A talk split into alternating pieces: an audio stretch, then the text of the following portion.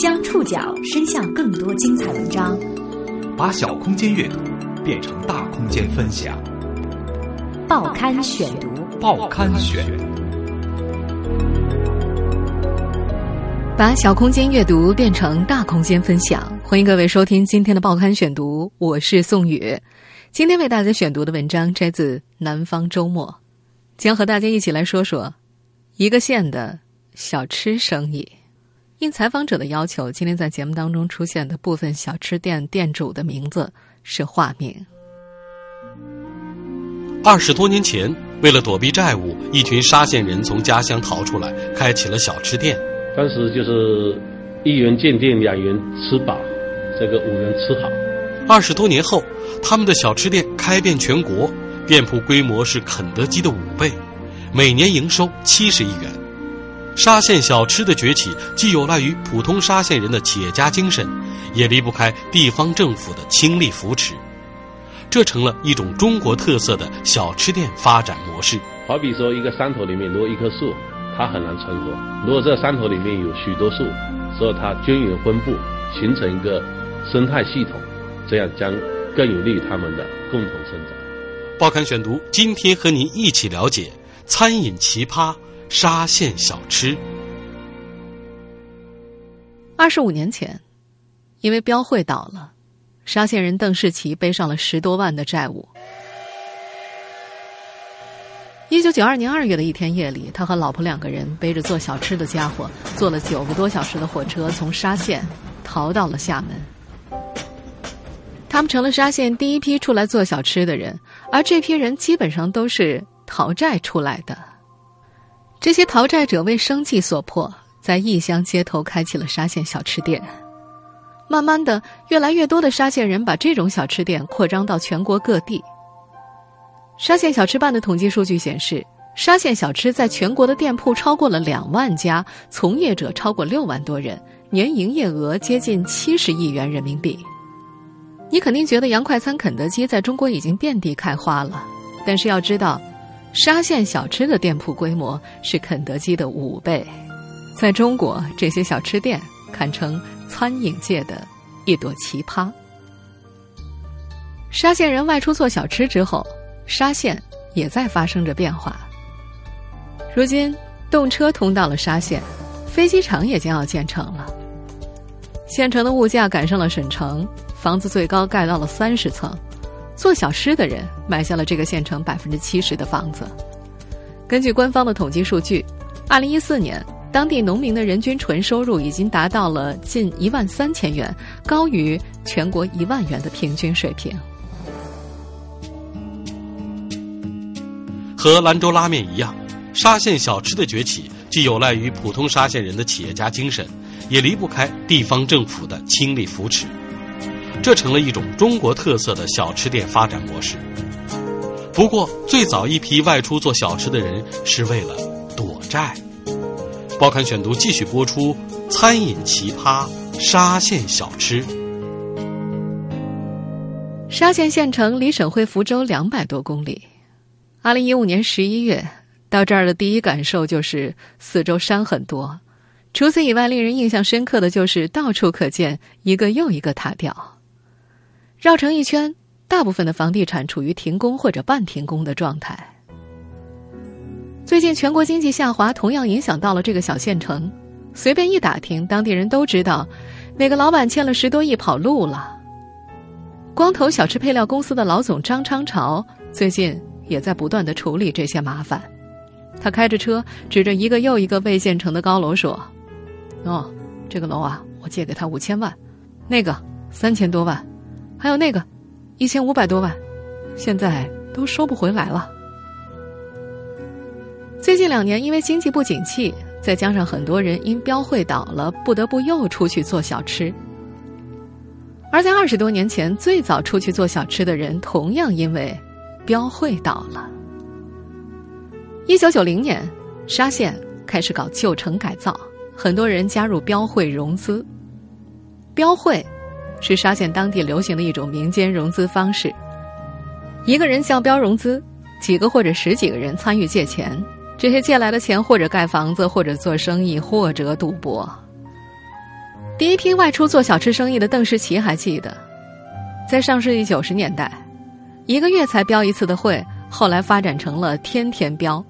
到了一九九一年，八大会头纷纷出逃，就跟近两年的民间融资一样，资金链断裂，标会崩溃了。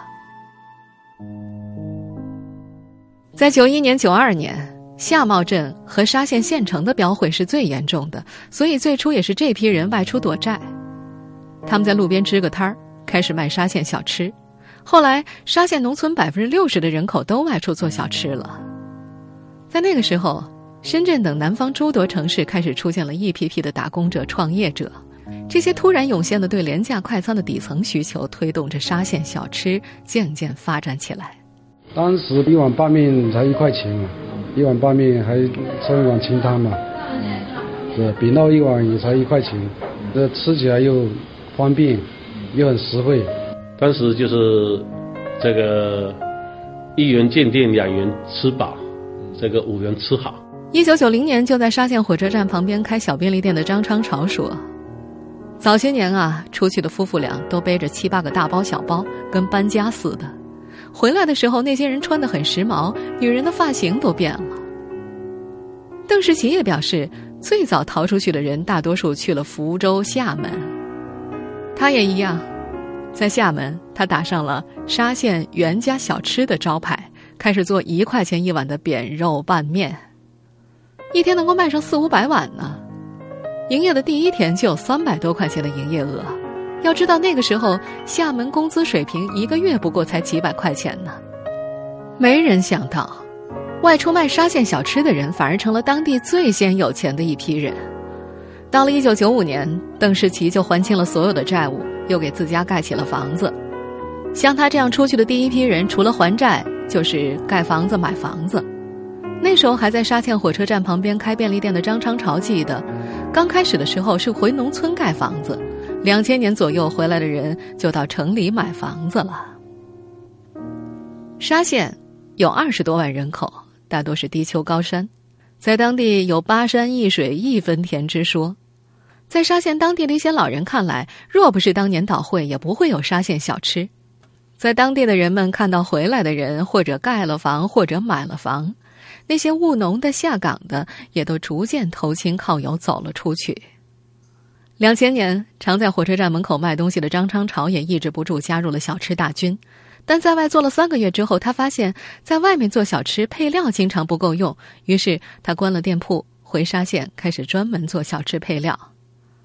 在小吃走出去的同时，沙县的小吃配料也逐步走了出去。到了现在，当地大大小小的配料公司有几十家，可以说有沙县小吃的地方就有小吃配料。从上世纪九十年代开始，走出去做小吃的沙县人，无形中有一种纪律贯穿在每个人身上。这种无形的纪律叫抱团发展。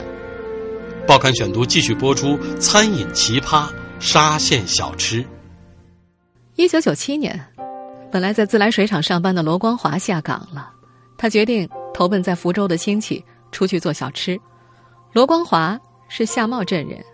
夏茂镇是沙县最大的一个镇，以客家人居多。他说，沙县小吃最初就是由夏茂人出来做的。罗光华的第一站是福州，每到一个城市，他喜欢在人流量大的商业区找店铺。当经营到一定程度之后，就和老乡合作再开新店。一旦觉得经营不下去，就去开发新的市场。这些年，他辗转了广州、厦门、杭州、上海等地。二零零九年到了北京。至今，他在北京开了两家店。一般来说，离开的时候他会把店铺转给老乡、亲戚、朋友之类的，很少转给外人。做小吃配料的张昌朝也说，大部分在外经营沙县小吃的人喜欢抱团发展，这和闽商合群团结的特点是一致的。一般来说，十几个人或几十个人一伙，肯定会有个头儿。如果谁有困难，大家就聚在一起，帮大家处理一些事情。另一个沙县人张先所在的团队，如今在广东佛山已经开了二十多家沙县小吃了。这个团队有七八个人，家族式的。团队成员之一江涛介绍，他们二零零五年开始在东莞，二零零八年到了佛山，大家先找店铺开起来之后，就叫自己家里的亲戚朋友过来帮忙。江涛的哥哥嫂子是这个团队的头儿，他们主攻乡下市场，在佛山的工厂旁边开店。不过，江涛的哥嫂拒绝了采访，他们表示自己的这个团队规模还很小，他们参考的对象是在福州已经开了一百五十多家沙县小吃的纯百味餐饮公司。江涛哥哥他们也是做连锁模式。为了更好的传播，他把自己的微信名写成了“福禄寿沙县小吃连锁”，头像也用了沙县小吃的统一商标，个性签名显示出了自己的目标，就是要把自家小吃做大做强。其实，像江涛他们这样的团队遍布在全国各地。熟悉内情的张昌朝说：“沙县有一波专门开发市场的人，得有几千人，他们自己不经营，专门把店开好，然后再转让出去。”也有一部分人采用合作模式，自己经营的同时与人合营。张昌朝就有个客户，专门负责找店开店，然后盘给别人。在东莞开发市场两年，就开了两百多家沙县小吃店。吴永波是这批开发市场者中的一个。二零零六年结婚不久的他，就辞去了在糖果厂一个月八百块钱的工作，到福州开了第一家小吃店。后来陆陆续续在福州开了三四家。从二零一零年开始，他就到辽宁去找店铺。二零一三年又到了山东菏泽开了沙县小吃，之后不久又到河南郑州开了一家店。这些人基本上是以亲朋好友的关系在维系着。一个人出去之后，往往带出去一批人。虽然有这样的带动，但是这批人之间也有一种无形的纪律。在北京开店多年的罗光华说：“近几年向他学做沙县小吃的人越来越多。”但只要是外地人，他都不教。这样的情况也时常发生在江涛、吴永波等人身上。他们说，教会了别人，相当于多一个竞争对手。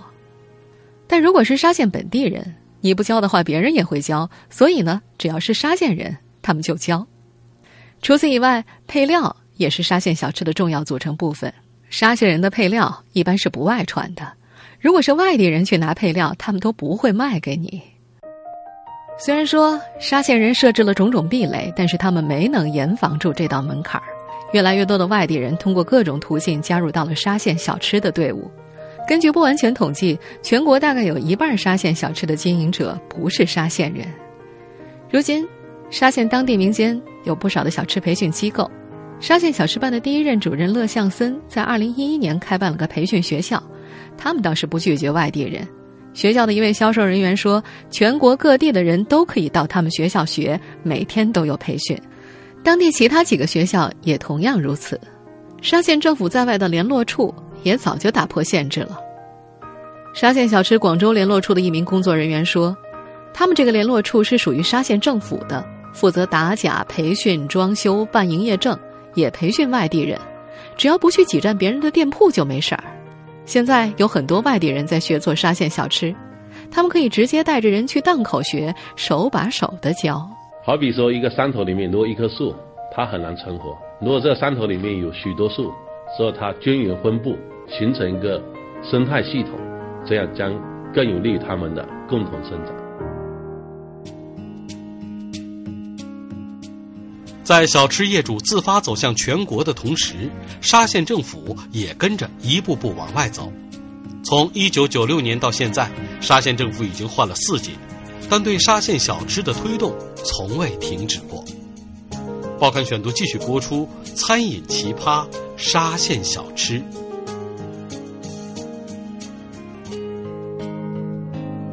上世纪九十年代。为了沙县小吃能够打响，沙县政府做的第一件事就是成立专门的领导班子。一九九七年到一九九九年，沙县政府针对小吃就设立了三块牌子：沙县小吃同业工会、沙县小吃办、沙县小吃业发展服务中心，但都是同一套班子。同时呢，在各个乡镇街道也都设立了小吃办。当时啊，动员农民外出做小吃，成为沙县自上而下的任务。第一批出去做小吃的沙县人邓世奇说：“这和当时中央要转移农村富余劳动力的精神是一致的。有一批乡镇干部也被要求带动去外地做小吃，每个乡镇出去多少人，在当时都是有考核指标的。那时候，一些不会做小吃的人，时任小吃办主任乐向森主要负责培训，从九七年开始，他接到县里的任务是每年免费培训一千到一千五百名沙县人做小吃。邓世奇也记得，那时候政府给小吃办下任务，小吃办再给乡镇小吃办下任务，分配到每个村里。在那个时候，有些人是不愿意出来的，政府就想办法，凡是报名参加培训的，县里就给上个几百块钱。就这样，外出做小吃的沙县人越来越多。现任沙县小吃办主任郑新景说：“一九九六年有一万多人在外做小吃，一九九九年两万多人，二零零二年达到了三万多。如今在外做小吃的沙县人已经超过六万了。在让更多人走出去的同时，沙县小吃也引导一些人回乡。一九九七年十二月八号，第一届沙县小吃文化节之后，政府投资五百六十万建了沙县小吃一条街。”可是这儿人气一点也不高。这年十二月底，沙县统战部、工商部、防疫站的四五个人到厦门找到了邓世奇，问他愿不愿意回沙县，说县里会给优惠。一群人去了两三次，邓世奇也就同意了。回来之后，他在小吃一条街上开了四五家店铺，成了当地最大的小吃店。最开始。沙县人从福州、厦门逐渐到了珠三角，再逐步向北推移，但是推移的过程并不顺利，尤其是在进入一些大城市的时候。当时我哥哥去上海去开，那时候去上海开，投资了五六万块钱，一天才卖五六百块钱。那个时候就很多人都不懂得商业小吃里面是卖的是什么东西，是不是？二零零二年，邓世奇作为第一批人去北京开拓市场。他带了四十多万，七八个人开了两个店面，还有一个配送中心。但是没想到，高昂的租金再加上很多顾客跟他抱怨量太少、吃不饱，半年时间就赔了二十多万，只好打道回府。此外，在外的一些沙县小吃业主也经常会水土不服。看到一些人在外创业失败之后，当地政府决定派人去外协调。从九八年开始，沙县。在福州、厦门设立了办事处。二零零六年四月，上海市福建商会沙县小吃行业协会成立。次年，北京联络处成立了。如今，在全国二十九个城市都已经有了沙县小吃同业工会联络处。邓世奇说，沙县的各个乡镇会分别负责一些城市，比如说，负责上海联络处的就是高沙镇，镇上抽调了一个副镇长去联络当地的沙县小吃业主，帮助他们解决困难。选店铺，调解各个方面，包括小孩子的上学问题。除此以外，打开市场不仅仅靠业主们自发开店，政府开推介会也成了一个重要手段。二零零七年，沙县政府就组织了当地二十多家店面去北京开推介会。邓世奇记得，当时一共搞了三天，很多国家部委的领导都去了。这趟推介会之后，沙县小吃就开始在北京遍地开花。而这些年，沙县政府曾在上海、杭州、北京、厦门、台湾等多地开过推介会。这个推介会完之后，上海的话后面，整个商业小吃的话，这个发展势头很好，一年之内就就开了这个四五百家。这出人出力的同时，出钱成为最为实在的扶持办法。二零零四年，沙县小吃打入上海市场的时候，业主开一家店，县政府就补贴一千块。二零零七年。沙县小吃打入北京市场的时候，前一百家店，沙县政府每家店铺补贴三千块。除了补贴，还有贷款方面的政策优惠。二零零五年，张鑫贷了十多万开小吃店，都是没有利息的。就这样，在沙县外出做小吃的人越来越多，农村金融变得更加活跃。二零一一年年底，农村金融制度改革试点落户沙县。二零一二年之后，当地的一些乡村成立了村级担保基金，由县乡财政注资，带动农户以存款入股，为农民经营小吃提供贷款。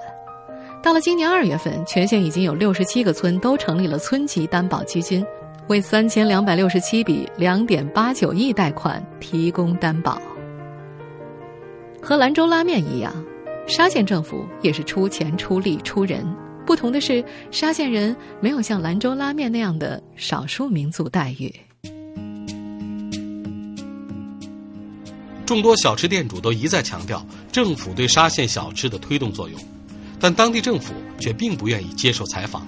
他们的理由是过多宣传导致外面店铺涨得厉害，很多业主反对政府宣传。另一方面，这也与最近几个月沙县小吃传出要上市有关。报刊选读继续播出：餐饮奇葩沙县小吃。近日有媒体报道说，福建沙县政府打算引导具备条件的沙县小吃公司上市。这样的一个消息，使得人们对沙县小吃又有了更多的关注。我们现在听到的这个片段来自央视。二零一四年十二月八号，沙县小吃节期间，沙县小吃集团和正大集团正式签订了战略合作协议，加快了小吃产业的转型升级。根据工商注册资料显示，沙县小吃集团成立于二零零八年八月十五号，二零一四年十一月十九号，注册资金追加到了六千五百万。现任法定代表人是罗光华，是沙县政协副主席，和在北京开店多年的罗光华同名同姓。公司的董事之一是郑新请，也就是现任沙县小吃办主任。福建省沙县国有资产有限公司是公司的全资股东。根据当地电视台报道，沙县小吃集团和正大集团签约，计划在三年之内整合六千家，五年之内新增发展四千家沙县小吃终端。他们要实现年营业收入五百亿元。目标是要把沙县小吃打造为中华连锁餐饮的第一品牌。从二零一四年年底传出要上市，到现在已经快过去一年了，正式上市的消息还没有确定。今年十月三十号，在这家公司的董事长办公室内，一位临时负责人以“公司正在试点，还在探索集团化运营模式，并没有定下来如何发展”为由，拒绝了采访。他提到，他们公司在各地都进行试点，希望能够把沙县小吃包括门店装修标准化、运营统一管理。对于具体怎么发展，大家都避而不谈。沙县政府的官网显示，在今年五月底，沙县正湖乡合肥联络点成为首批小吃集团连锁化经营的示范点。这个联络点还成立了创业融资担保基金。为小吃业主扩大经营提供资金支持，但是发展到目前，会员只有二十七个人。在北京的小吃业主罗光华加入了沙县小吃集团和正大集团。他听说，北京已经有一千多家小吃店加入了。加入之后，正大集团会统一供应食品。他们现在店里贩卖的套餐饭就是由正大供应的。截止目前，北京地区有三千多家沙县小吃。但是，大部分人还在观望。一方面是沙县官方在推动着小吃朝标准化、集团化的方向发展，而在另一方面，更多的沙县小吃业主早就试图将沙县小吃引导到公司化的方面。最早尝试的是邓世奇，二零零七年的时候，他就在当地建立了福建沙县袁家餐饮管理有限公司，从事沙县小吃连锁经营。目前，他在全国已经有一百五十六家加盟店，但是这几年，邓世奇的连锁加盟店的经营状况并不好。他和老婆在县政府附近重新开启了小店铺。他戏称：“没想到做了这么多年，越做越小了。”如今，沙县小吃的转型升级成为当地政府最为重视的一项工作。但是，沙县小吃究竟能否走上县政府设定的保牌提质、连锁上市之路？一位在当地做了二十多年的小吃店主并不看好，他觉得那简直是天方夜谭。